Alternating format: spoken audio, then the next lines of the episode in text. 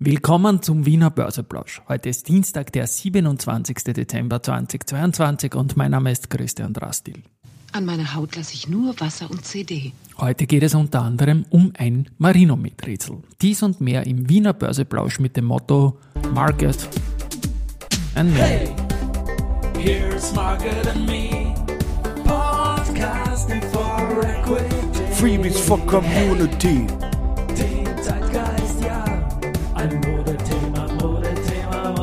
Ja, die Börse als Modethema und die Dezemberfolgen des Wiener Börseplausch sind präsentiert von Wiener Berger und Firesys. Ja, jetzt ist es 10, na nicht 10 Uhr und da habe ich noch ein altes File stehen, muss ich nochmal reloaden. Zunächst einmal hoffe ich, dass das Christkind für euch alle brav war. Jetzt ist reloaded. Es ist jetzt 12 Uhr 2, als ich das einspreche und 6655 Punkte. Ein Plus von 0,46 Prozent im ATXDR. Ähm, auf der Gewinnerseite die POR mit plus 2,6, die AT&S mit plus 2,4, die OMV mit plus 1,7, Verliererseite SBO mit minus 1,7 Prozent, FACC mit minus 1,7 und Agrana mit minus 1,33 Prozent.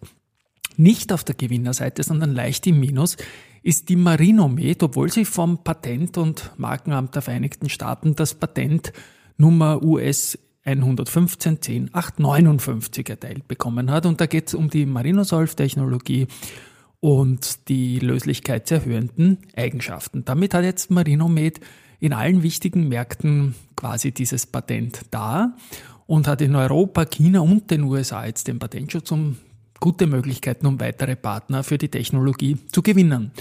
Ich habe mich wie zuletzt bei äh, Adico Bank und auch Semperit gewundert, warum die Aktie eigentlich nicht steigt auf diese gute Nachricht hin bei, und habe es dann fürs Wikifolio auch gekauft. Ähm, das war zunächst einmal jetzt in the Short Run keine gute Entscheidung. Bei Semperit hat super funktioniert, bei der Adico auch. Ähm, hier hat es noch nicht funktioniert, weil es gibt noch eine zweite Nachricht, dass das Anleihen Wandelanleihenprogramm mit der Investmentgesellschaft Nice and Green wieder aufgenommen werden soll. Das ist im Juli des Jahres pausiert worden. Und da war es dann doch so, dass man nicht genau wusste, ob immer dann, wenn gewandelt wurde, sofort Aktien an den Markt zurückgekommen sind und ein bisschen ein Share-Overhang dadurch auch da war. Vielleicht löschen sich diese beiden Nachrichten irgendwie aus, sodass in Summe da leider kein Kursgewinn möglich ist und der Kauf vielleicht etwas verfrüht war. Unabhängig davon, von der Finanzierung des Unternehmens oder was, taugt mir das Portfolio auf jeden Fall sehr. Frequentis sieht sich ebenfalls gut positioniert und zwar bei Bahnausschreibungen.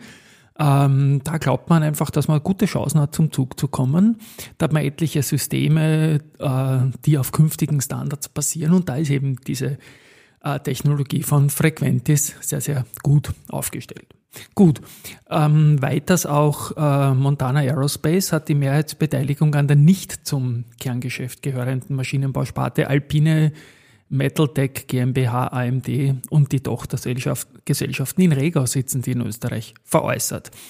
Es beim Käufer handelt es sich um ein Unternehmen, das direkt im Besitz von Michael Deuner ist. Also der ist ja auch quasi ähm, mit der Montana Tech Gruppe der Eigentümer der Montana Aerospace, der Haupteigentümer, ist natürlich börsennotiert und es gibt auch einen äh, Streubesitz. Ja, weiters schaut sich der Falter immer zum Jahresende an, wer die bösesten Menschen des Landes sind und ich schaue mir das seit, glaube ich, 15 Jahren immer durch, ob da irgendjemand vom ATX irgendwie auch dabei ist und nein, nicht ganz, aber indirekt ist der Raiffeisen Topmanager Erwin Hameseder für den Falter der böseste Österreicher.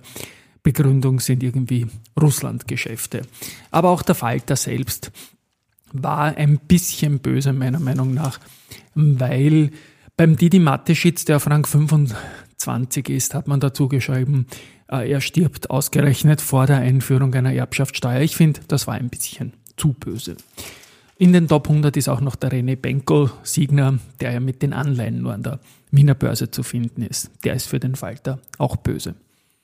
Das macht der Falter natürlich freilich unter Satire, aber ja, so ist das halt. Keine Satire ist das, was man der Joe Brunner in einem Börse People Podcast erzählt hat, noch knapp vor Weihnachten. Und das ist zu österreichischen Aktien und das gefällt mir und das spiele ich euch hier redundant nochmal vor. Die ganze Folge ist dann in den Shownotes noch verlinkt. Nämlich, du hast dich deine Munition auch teilweise in Österreich veranlagt und bist jetzt länger in Österreich, ähm, als du über einen längeren Zeitraum jemals warst jetzt. Genau. Ja? Jetzt bin ich neugierig. Ähm, ja, Österreich ist billig.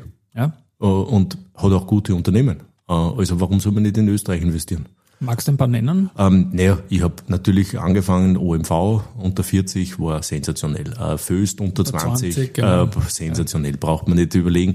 Ich habe, äh, ich bin ja kein Fan der Banken.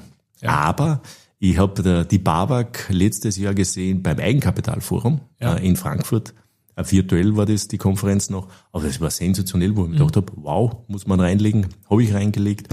Äh, gefällt mir auch nach wie vor noch äh, sehr gut. Ähm, und äh, was habe ich denn noch? Ich hab, Lenzing habe ich gekauft, mhm. ähm, dann äh, äh, AT&S habe ich schon seit 12, 14. Ja.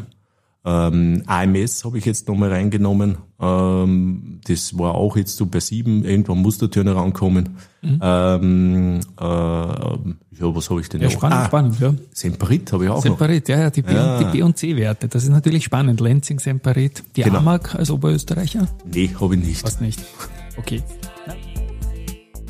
Gut, das war der Joe und die OMV da genannt und die kommt jetzt auch noch in den Analysen vor. Und zwar war es die Baderbank, die sich die OMV angeschaut hat. Die Empfehlung lautet Add und das Kursziel geht doch von 53,7 auf 63,5 Euro nach oben. Nach der Ansicht der Badeanalysten wird das neue Kursziel dem starken Chemiegeschäft und dem wertvollen Upstream-Geschäft gerecht. Gut, das war's mal für heute. Morgen gibt's uns wieder. Dann mit einer tollen Ansage, glaube ich mal, die ein Deutscher gemacht hat oder zu sagen hat. Auch wenn der österreichische Aktienmarkt jetzt nicht wirklich sehr riesig dabei rüberkommt. Aber mehr dazu morgen. Tschüss und Baba.